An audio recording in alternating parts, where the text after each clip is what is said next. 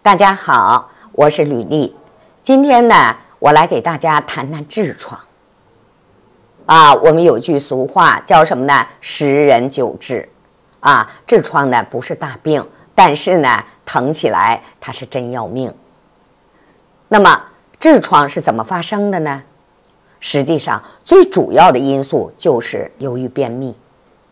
那么，还有一部分女同志呢，是因为在怀孕期间啊，直肠静脉丛呢受到了长期的压迫，所以当她生完孩子以后，就会出现痔疮的问题了。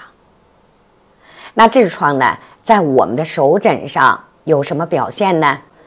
我们大家看一下，我们手上啊有一条线，我们大家管它叫什么呢？叫玉柱线。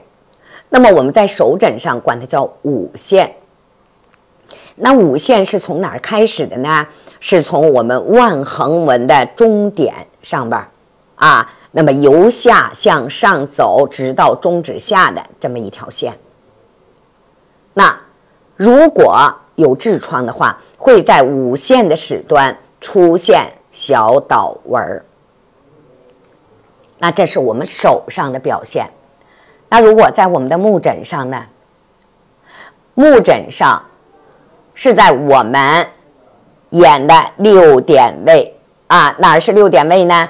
我们把瞳孔的正中点做一个垂线下来，那么上边我们叫十二点，下边我们叫六点啊。那么六点位上眼血管有顶珠，这顶珠是什么呢？就是那个小黑点儿啊。只要出现了这个小黑点儿，那说明。已经怎么的？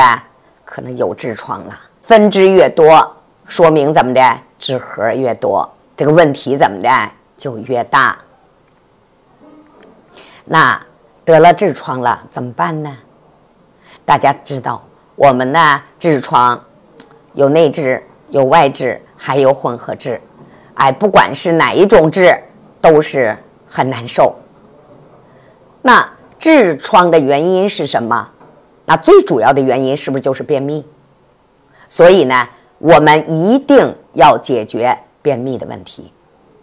如果你不解决便秘的问题，即便是痔疮，你做了手术了，那过一段时间怎么的，它还会再发生。所以呢，去除病因是最主要的。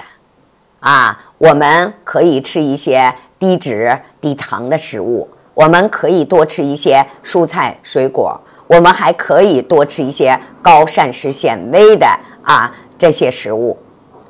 那这样呢，我们的大便正常了，没有便秘了，那痔疮的发生呢，就基本上怎么的减少了，或者是呢消失了。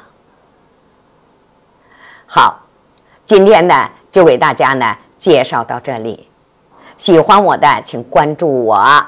有问题的，我们可以在评论区留言啊，我会及时的回复大家。